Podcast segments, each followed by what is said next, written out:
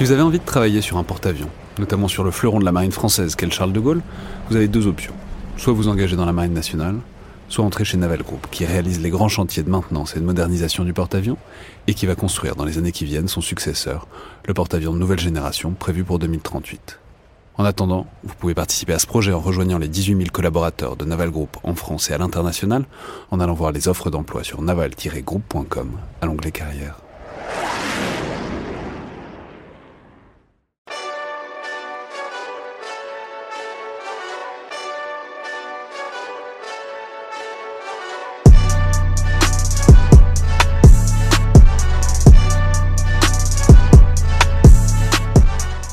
Toutes et tous et bienvenue dans le Collimateur, le podcast de l'Institut de recherche stratégique de l'école militaire, l'IRSEM, consacré aux questions de défense et aux conflits armés.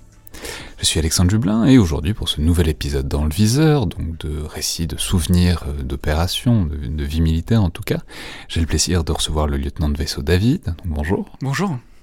Alors, vous êtes euh, donc aujourd'hui à l'école navale, mais vous êtes à l'origine sous-marinier, si je ne m'abuse. Tout à fait. Et alors, vous allez nous raconter. Mais alors, déjà, sur quel type de sous-marin? Est-ce que vous êtes sur euh, SNLE, donc sous-marin nucléaire lanceur d'engins, ou SNA, donc sous-marin nucléaire d'attaque Sur les gros ou sur les petits? Alors, en ce qui me concerne, je suis euh, sur euh, sous-marin nucléaire lanceur d'engins euh, en tant qu'ingénieur mécanicien, donc spécialiste de la propulsion nucléaire. Ouais, donc vous, votre spécialité, c'est un gros réacteur nucléaire qu'on qu qu utilise pour alimenter le, le SNLE, c'est ça? Voilà, le, pour faire simple, c'est euh, une chaufferie nucléaire, comme on peut retrouver dans, dans le monde civil. Tout ça pour euh, propulser le bateau, in fine, euh, lui donner sa vitesse et également produire l'électricité. Et alors, c'était quand que c'est l'épisode que vous allez nous raconter Quand est-ce que c'était Alors, l'épisode que je vais vous raconter s'est déroulé au mois de juin 2020, donc donc c'est tout récent. Tout récent, tout à fait. Et euh, Alors qu'est-ce que vous faites? Mais c'est, je suis très, je suis complètement ravi. De, de, je crois que vous êtes le premier sous-marinier sur SNLE qui passe dans le podcast, parce que tout ce que vous faites est très secret. Donc je suis très ravi qu'on puisse enfin lever un petit coin du voile sur les activités à bord d'un SNLE. Alors qu'est-ce que vous pouvez nous raconter donc sur un SNLE Je suis très impatient de savoir quel épisode peut enfin être dévoilé. Eh bien, je vais vous, euh, je vais vous raconter euh, le tir de missiles balistiques qu'on a réalisé à bord du SNLE le Téméraire au mois de juin. Donc, euh, tir à la fois assez rare et euh, en même temps nécessaire euh, qu'on réalise à peu près une fois tous les, tous les trois ans. Oui, tout s'explique. Donc, si, si, vous avez tiré un missile balistique, tout le monde le sait. Vous pouvez donc enfin nous raconter l'envers du décor. Exactement. Donc, expliquez-nous qu'est-ce que c'était. Alors, Déjà, peut-être rappelez-nous ce que c'est un missile balistique, même si je pense que les auditeurs euh, connaissent le principe, mais surtout pourquoi est-ce que pourquoi est-ce qu'il fallait en tirer un? Alors, un missile balistique, euh, à quoi ça sert Donc, ils sont euh, porteurs de, de, la dissuasion nucléaire, donc de l'arme nucléaire sur, sur nos sous-marins nucléaires lanceurs d'engins. Et donc, euh, à quoi, pourquoi nous avons tiré ce missile au mois de juin? Eh bien, ça s'inscrivait dans euh, la modification du SNLE, le téméraire, donc euh, changement de type de missile à embarquer sur ce, sur ce sous-marin. On est passé d'une un, version euh, ancienne, plus ancienne, qui était le missile euh, M45 pour, euh, pour parler dans le jargon de sous-marinier, et on est passé à la nouvelle version sur ce sous-marin, donc qui est le missile M51. Oui, on mesure bien que 51 c'est mieux que 45 Exactement. nécessairement. Mais alors, c'est-à-dire, est-ce qu'il y a, enfin, je pense que vous pouvez le dire, est-ce qu'il y a des grandes modifications, est-ce qu'il y a des grands changements? C'est-à-dire, qu'est-ce qui implique de retester puisque on imagine bien que le M45 devait être déjà bien au point, qu'est-ce qu'il y a de si différent dans le M51 qui implique que il faut, euh, il faut tout réétalonner quoi? Alors, les, différences entre missiles sont quand même assez, euh, assez sensibles. Bon, je ne rentrerai pas dans le détail, mais, euh, mais en tout cas, voilà, suffisamment euh, importantes pour que on doive modifier un petit peu le, sous-marin pour l'accueil du, du, missile et donc revalider l'ensemble du SNL plus missile, donc par un tir un vrai tir, un tir réel de, euh, de M51, bien entendu euh, sans tech nucléaire à l'intérieur. Vous nous rassurez, je, je, je, je, pensais avoir raté l'apocalypse nucléaire de, de, de, de l'an dernier. Mais euh, donc, le, le, alors donc, un missile balistique, le, le propos c'est que ça va loin. Euh, vous l'avez tiré d'où? À peu près. Hein. Mais, et vous l'avez tiré vers où? Alors, la zone de tir est euh, au large des côtes françaises, donc euh, pas très loin de, chez nous, hein, euh, on va dire sud Finistère. Et, donc on a tiré vers l'autre côté de l'Atlantique, je vous dirai pas où précisément non plus. En tout cas, à l'endroit qu'il fallait pour que le, le, monge, donc le bateau d'essai et de mesure monge, puisse suivre la trajectoire du missile. Et il était positionné suffisamment loin pour qu'on puisse voir la trajectoire complète du missile. D'accord, donc l'idée c'est de suivre la trajectoire complète du missile à travers tout l'Atlantique et ensuite, bon, j'imagine que vous n'avez pas une grande cible peinte, mais en, gros, il y a une zone sur l'eau, il faut que ça tombe, et c'est tombé dedans, c'est ça? Exactement. Mais alors, euh, comment ça se passe depuis l'intérieur? Notamment le. Enfin, je veux dire, des, des, des, des, exercices de tir de missiles, je pense que vous en faites tout le temps, j'espère bien, parce que c'est à peu près le rôle essentiel des, SNLE que d'être capable de tirer un missile. Donc j'imagine bien que de l'intérieur du sous-marin, il y a plein de trucs qui sont communs à ce que vous faites euh, tous les jours, toutes les semaines, tous les mois, je sais pas à quelle fréquence vous faites ça. Donc, qu'est-ce que qu'est-ce qu'il y avait de différent? Alors, la grosse différence avec l'entraînement, c'est que là on tirait un, vrai missile, donc euh, comme je le disais hein, tout à l'heure, un missile issu du, stock opérationnel dans lequel on avait enlevé les, euh, têtes nucléaires, donc on tire un, missile réel. Et c'est là qu'est toute la différence, puisque on, passe de, la simulation à, l'exercice, euh, c'est plus qu'un exercice, puisque c'était une opération. Donc vous avez, vous avez, plus de calculs, vous avez plus de... Je sais pas. tout, est, tout est pareil. la, la, l'exploit, j'ai envie de dire, de, ce, tir, c'est d'avoir euh, pu euh, faire ça avec euh, de nombreux acteurs tout autour de nous. Hein, ça rassemblait quand même pas loin de, de 2000 personnes, hein, ce, tir. Et c'est un véritable exploit. Alors, c'est quoi les acteurs? C'est-à-dire, c'est des, des, gens qui, soit sur le Monge à l'arrivée, soit chez vous, soit. Voilà, donc en fait, on a euh, effectivement le, le Monge à l'arrivée. Il y a également toutes les équipes de la euh, Direction Générale de l'Armement. Euh, il y a donc, donc le centre d'essai des Landes à Biscarrosse, une antenne à Quimper. Il y a également le centre des, des opérations à Brest pour, pour les SNLE. Euh, enfin voilà, au total, euh, plus le dispositif renforcé sur euh, la zone de tir, hein, évidemment, on, ne tire pas sans, qu'on fasse une, zone blanche autour, autour du bateau. Donc tout, tout, le dispositif s'est mis en œuvre par pratiquement 2000 personnes.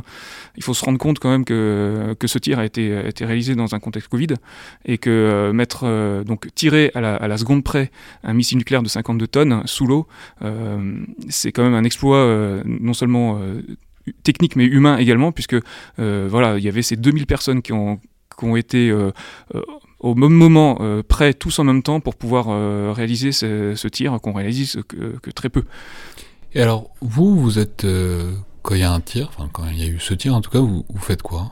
Alors, euh, moi, lors du tir, j'étais donc l'ingénieur de car euh, au poste de conduite de propulsion, euh, donc responsable de, de la, propulsion du navire, donc en termes de gestion de la vitesse, également en termes de production d'électricité.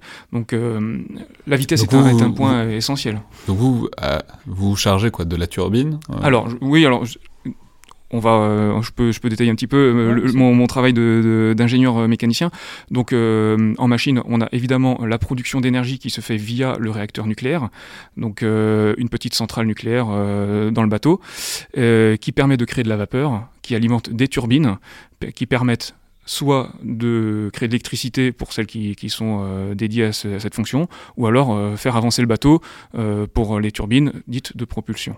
Donc, en tant qu'ingénieur de car, on est le chef d'orchestre, on a, on, a, on a, des opérateurs et des rondiers, et donc le but c'est que tout le monde soit en phase, contrôle bien tous les paramètres et, et maîtrise parfaitement les paramètres pour que la vitesse du sous-marin soit la plus précise possible, parce que lors d'un tir, comme on l'a fait au mois de juin, euh, la vitesse est essentielle. Euh, pour, je voulais dire pour la trajectoire, il faut, il, faut, il faut que ce soit lancé à la bonne vitesse. Il faut que ce soit lancé à la bonne vitesse.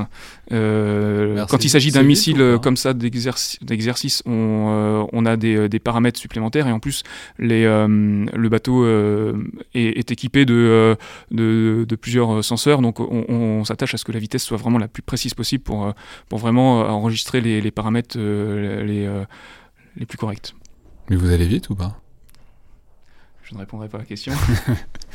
non, mais si, enfin, vous savez, on dit, souvent que les, on dit souvent que les SNLE sont des. Enfin, L'objectif, c'est d'être très très silencieux. Donc, donc, ils vont lentement. La vitesse est, est, lente. Si lente que propulser les 14 500 tonnes du, sous-marin sous l'eau, euh, il faut que les paramètres soient, suivis vraiment euh, très finement, puisque la moindre variation d'un petit paramètre sur euh, le réacteur nucléaire va, avoir un impact sur les turbines et donc sur la vitesse. Ça va très vite, et donc il faut vraiment être très attentif ce qui nécessite de, euh, dans ces phases-là de reprendre la propulsion euh, plutôt en, manuel. On, abandonne certaines, euh, certaines gestions automatiques et, on, pilote vraiment le plus précisément possible, le, que ce soit le réacteur ou la machine, pour avoir la vitesse exacte du, du sous-marin. Donc je rappelle, 14 500 tonnes à propulser, c'est quand même pas un sport de masse. Ouais, et et du coup, donc, euh, on vous donne euh, On vous donne une vitesse qu'il faut maintenir, on vous donne une puissance qui va avec, j'imagine. Euh, vous, vous vous occupez de maintenir ça. Vous suivez quand même ce qui se passe ou vous êtes physiquement ailleurs? Enfin, comment vous savez Parce que, les sous-mariniers, ne voit pas grand-chose de ce qui se passe à l'extérieur. Donc vous, comment est-ce que vous gérez ça? Alors, Effectivement, le, poste de conduite de propulsion est à l'arrière du bateau, donc dans une euh, tranche complètement différente de, ce qui se passe euh, à l'avant du bateau où on conduit plutôt les opérations, et même du milieu du bateau où se situent euh, les missiles. les missiles. Donc comment on suit On a des liaisons évidemment hein, entre, les différents les postes de conduite et donc ça nous permet d'avoir en temps réel un petit peu toute l'évolution de l'exercice là de l'opération.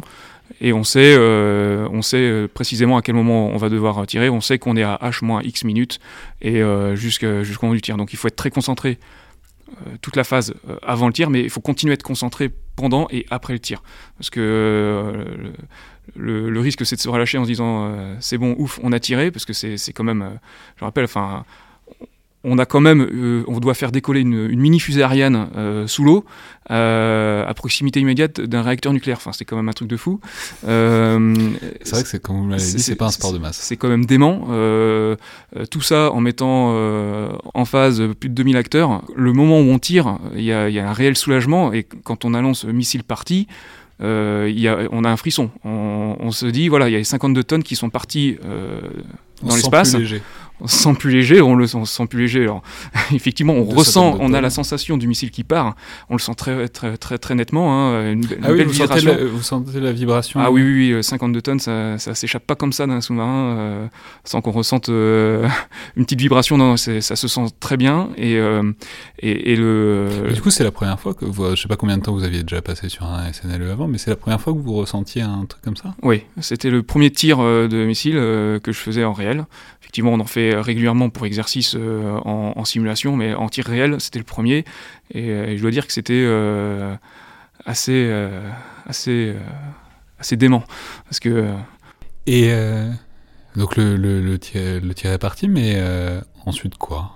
Ensuite, c'est-à-dire ensuite c'est bon bah voilà, on, saura ce que ça donner dans 4 mois quand on rentre ou Non, alors là on était vraiment dans, dans le cadre d'une remontée en puissance du bateau, c'est-à-dire il, venait de sortir d'arrêt technique, on, on l'a refondu pour l'adapter aux nouveaux standards de missiles.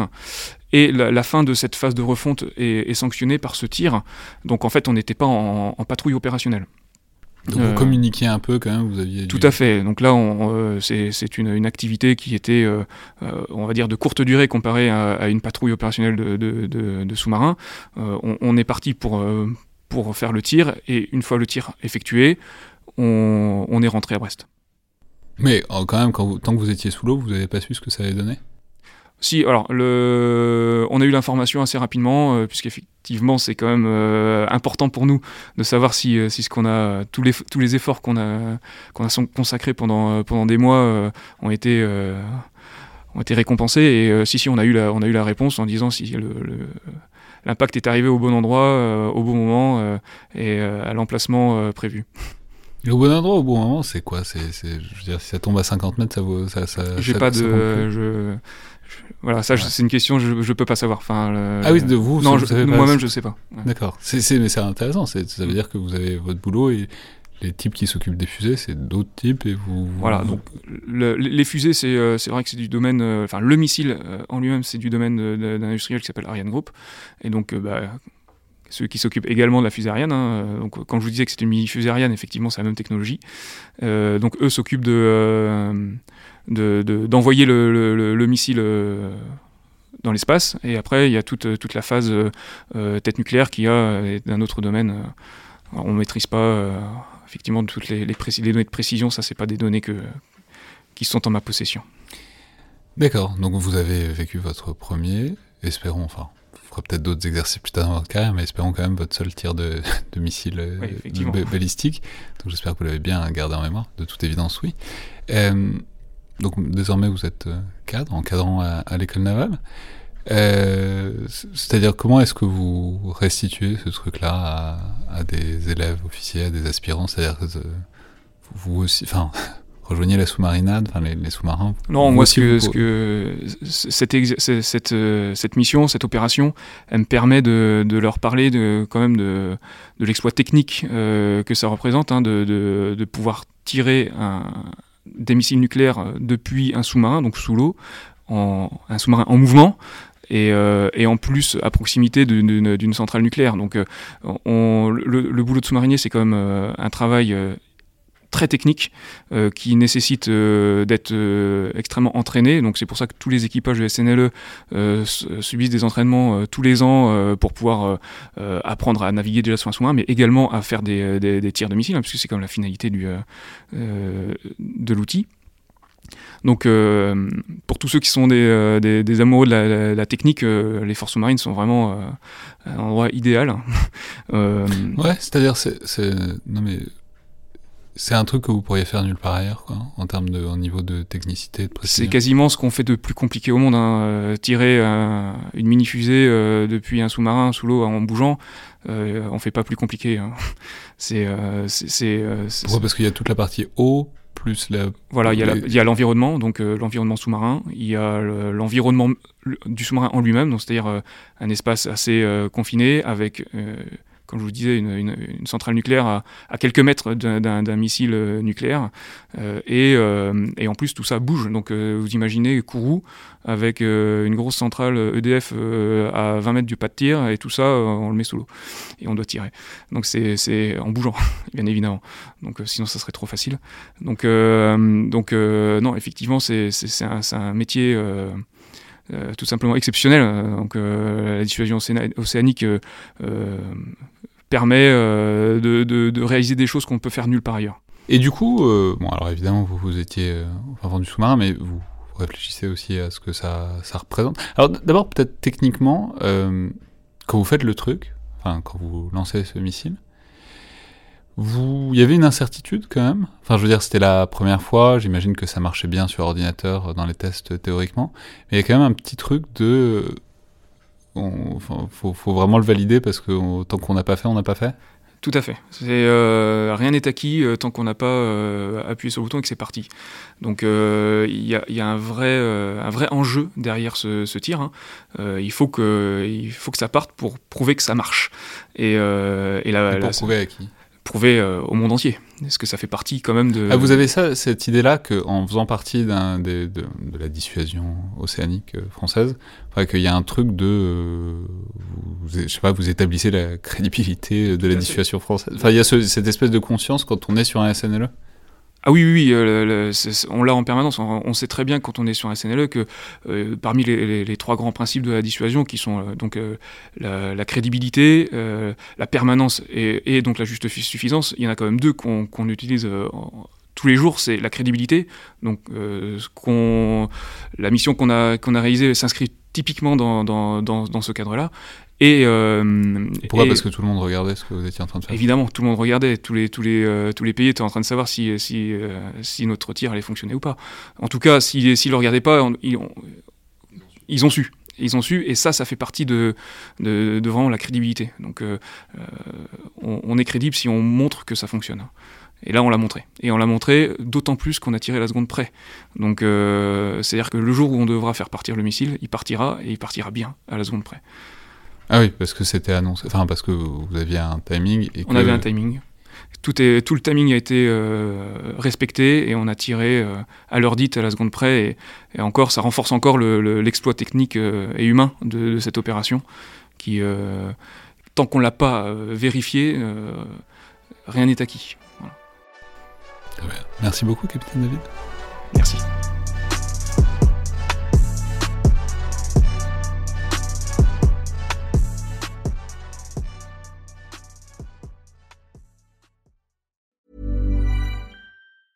A lot can happen in three years, like a chatbot may be your new best friend. But what won't change? Needing health insurance. United Healthcare Tri Term Medical Plans, underwritten by Golden Rule Insurance Company, offer flexible, budget friendly coverage that lasts nearly three years in some states. Learn more at uh1.com.